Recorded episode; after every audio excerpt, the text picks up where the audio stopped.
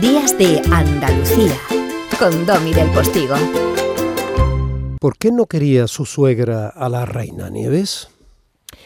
Mira, no la quería porque de alguna manera le quitaba esa relación que tenía tan estrecha con su hijo, que era Alfonso XIII, que ella había sido la regente hasta que eh, tuvo la edad reglamentaria, hasta los 16 años, que no fue oficialmente rey y llega esta mujer de Inglaterra con eh, nuevas ideas, con eh, nuevas formas, eh, fumando, hablándole sin esperar a que le preguntara, vestida de blanco cuando la corte española estaba siempre enlutada. Y entonces esas maneras que iban rompiendo moldes pues a ella le parecía que, no eran correctas. Y entonces tenían bastantes choques y discusiones. Y luego ya no te cuento, Domi, cuando estalla la Primera Guerra Mundial y mm. cada una está en un bando distinto. Mm. Entonces, eh, esto es lo que, lo que ocurrió de puertas para adentro. No, no había una buena relación ni una buena sintonía entre Victoria Eugenia y María Cristina. María Cristina me quiere gobernar y yo le llevo, le llevo la corriente. Este país había tenido en apenas un año, en la Primera República, finales del siglo XIX, cuatro presidentes de gobierno. O sea, la cosita estaba calentita desde mucho antes, ¿no? Exacto. Entonces, eh, así de memoria, me parece que era eh, Figueras, eh, Pimargal, Castelar y, o sea, Salmerón y Castelar. Cuatro pedazos de presidente. Más de uno dimitió además diciendo que estoy hasta los cojones de los nuestros y todas esas frases que han pasado al anecdotario histórico pero eh, que en este tiempo histórico creo yo que no demasiadas personas conocen, ¿no? Y conviene ubicar y contextualizar todo lo que se cuenta, porque solo contextualizando se comprende. Exactamente. Y fíjate, y fíjate, tú haces eh, en parte en esta joya de novela que has hecho, que habla de un joyero que tiene joyas dentro, sobre todo una perla, ¿no? La peregrina pero eh, tú, eh, haces un poco eso, ¿no? Vas eh, cambiando de registros históricos porque tú empiezas, yo voy así a borbotones porque no quiero perder tiempo, Nieves Herrero. Claro que sí, Domi. Bueno, pues es eso. tu casa, pues adelante, adelante. Bueno, pues tú empiezas en este joyero de la reina, que, que, tenemos en las manos ahora mismo, un pedazo de edición de lujo. Y, empiezas un poco hablando de cómo Leticia, la actual reina, eh, recibe, mira y pregunta precisamente por esas joyas que la reina Sofía le ha dejado, que son joyas de la familia a la que ella se incorpora. ¿no? Y fundamentalmente te centras en una que tiene forma de lágrima. Es una perlita, la peregrina de la que yo menciono. Así que si la última vez hablamos de aquellos días azules con Machado de fondo y una historia de amor preciosa y dolorida, ahora sería una especie de días nacarados, incluso salpicados de sangre, ¿no? Exactamente, eh, lo cuentas muy bien y muy poético, Domi. Eh, es verdad que eh, ella, Leticia, recibe estas joyas que se denominan joyas de pasar. Así lo hace, lo deja en su testamento Victoria Eugenia, que quiere que una serie de joyas que a ella le han marcado una vida, que eh, no se pierdan en las herencias de los hijos, sino que vayan de mano en mano eh, a las sucesivas reinas de España. Y en ese sentido, pues ella se lo dejó a don Juan, que no era rey, eh, que mm, bueno, pues peleó desde la sombra para poder regresar con la corona a España. Eh, Hablamos de don Juan de Borbón, padre del que luego sería rey Juan Carlos, con ese accidente histórico de las casi cuatro décadas de dictadura franquista en medio. Exactamente. Bueno, pues esa, esa peregrina que ella creía que era peregrina, la eh, perla con forma de lágrima que tú dices que le regala Alfonso, Alfonso XIII por su boda, pues ella cree que ha pertenecido a otras reinas de España y de hecho se va al Museo del Prado y le pide a Ramiro García Sorena, su joyero, que le vaya contando la historia de esta perla que ha ido de mano en mano de reina en reina. Ella lo que dice es que en el Museo del Prado esas caras que ve a esas reinas que llevan la peregrina que tienen una cara de infelicidad total. Hmm. Si uno va al Museo del Prado y efectivamente los ojos de las reinas no, no están eh, declarando precisamente felicidad, todo lo contrario. Y ella lo que eh, insiste mucho es qué difícil es ser reina y ser feliz. Mm. Bueno, pues eh, ella cree que es su peregrina, eh, de alguna manera piensa que mm, eh, las perlas tienen, se impregnan de las vidas de las personas que la han llevado y ella piensa que si han sido infelices las demás reinas, ella también lo va a ser. Luego le deja Ramiro García Ansorena le deja em, pues muchas eh, miguitas en el camino para que ella comprenda que esa no es la auténtica peregrina, que la peregrina en, la corona de España se pierde con José Bonaparte, que se lo llevó mm. todo, es mm. que no dejó nada, es que, mm, eh, eh, vamos, se llevó las dos grandes piezas del joyero, entre otras muchas alhajas, se llevó la perla peregrina, y también el estanque, que era un brillante de unas dimensiones increíbles, era rectangular. Mm. Y bueno, pues todo eso se, se perdió y mm, eh, Alfonso XIII cuando recibe la herencia de Isabel II, puesto que su padre ya no vive, la recibe y, y, le pide a su joyero, que era el padre de Ramiro, le dice, vete a ver qué legado hay y qué, es, qué joyas son importantes. Y encuentran esta perla que por sus dimensiones la llaman peregrina, pero saben que no, que no lo es, pero, pero eh, tiene unas dimensiones tan importantes como la de la como la peregrina, aunque la peregrina es un poquito más fina, es más lágrima. Esta nuestra es más redondeada, es una lágrima que casi parece un poquito aguacate, ¿no? Más que una mm, lágrima. Mm. Entonces, bueno, pues esta es la historia y el peregrinaje de una perla que, que vemos que la reina Leticia se ha puesto en ocasiones muy, muy, muy eh, trascendentales, como el otro día cuando eh, bueno, pues recibió al, al, primer ministro y al presidente italiano y se puso la, la famosa peregrina de nuestro joyero con comillas y se puso el collar de chatones y la tiara que llaman la rusa que perteneció a María Cristina. O sea, que está haciendo muchos guiños porque nunca la reina se había puesto tantas cosas, o ayer por la noche en el Palacio Real en Estocolmo con los reyes de Suecia, pues volvió a ponerse todas las joyas que llevó, eran joyas de pasar de Victoria Eugenia. Yo estoy encantada porque eso significa que, en, estos, en este viaje de Estado lo que quiere es reivindicar de dónde viene, ¿no? Y, desde luego eh, Victoria Eugenia fue una gran reina y una reina que yo creo que para el pueblo español muy desconocida.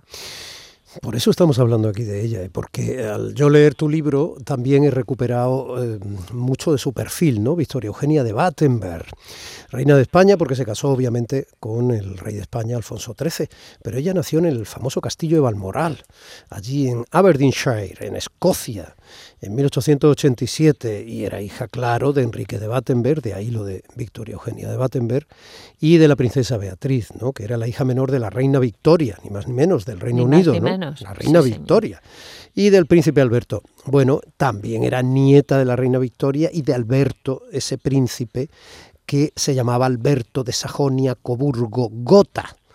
Que estas cosas gustan mucho al oyente. Mucho, mucho, mucho. Y este príncipe Alberto, que estuvo muy enamorado de la reina Victoria, que murió también joven, pues era diseñador de joyas y le hacía cada joya a la ah, reina Victoria, le hacía cada joya impresionante. Tal es así que eh, una de sus joyas, que era una serpiente enrollada en su dedo, mm, ella quiso que la enterraran con ese anillo, que significa, yo muchas veces decía, pero ¿cómo la gente se encuentra una serpiente?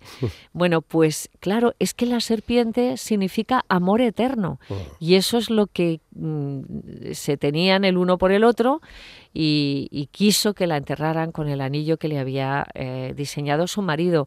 De ahí viene el amor por las joyas de Victoria Eugenia, de eso y de su dama inglesa, Lady William Cecil, que era una mecenas de las excavaciones. Lady William Cecil, que conocía muy bien al famoso Carter, el que descubrió la, tumba de Tutankamón, sí, que tanto le debe Indiana Jones a todo eso. Tanto. Que era una mujer muy adelantada a su tiempo, era un personaje muy especial al que tú te refieres de vez en cuando. Ella siempre la echa de menos.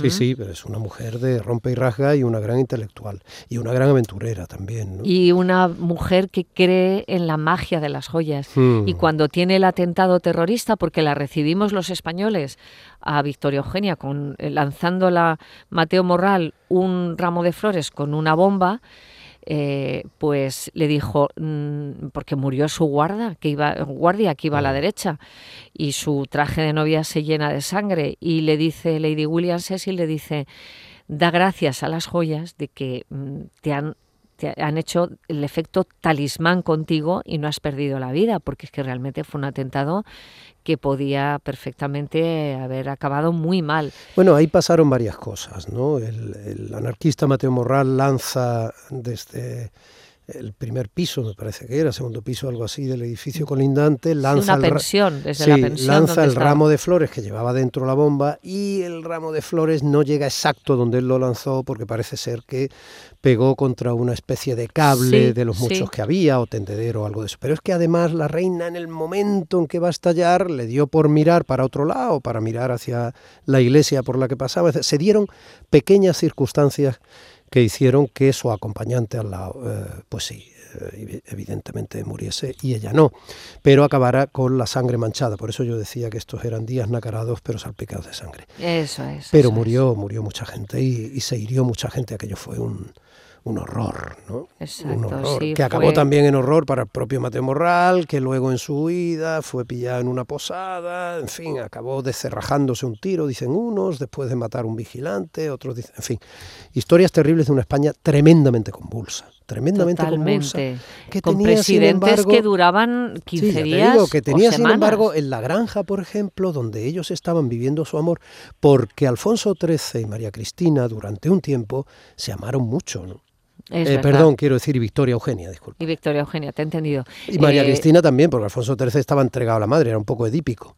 Exacto, sí, sí, ahí había una relación muy extraña. ella le extrañaba, por ejemplo, que no se apartó ni un solo día, recién casados, estuvo allí María Cristina. O sea, que es que mm, era una madre mm, que ejerció de madre siempre hasta su muerte, ¿no? Y estuvo ahí en todas sus cenas y comidas familiares. O sea, poca intimidad tuvieron este matrimonio que sí que se casó por amor pero poco a poco ese amor se fue desvaneciendo a medida que crecía el collar de chatones de ella, de Victoria Eugenia, eh, con los regalos del rey, pues iba poco a poco el rey alejándose de su habitación y, bueno, pues eh, todos ya sabemos que en el exilio ya no disimularon y, y, se fueron cada uno por su lado, ¿no? Y madre mía, tuvieron cinco hijos varones y dos mujeres, siete hijos.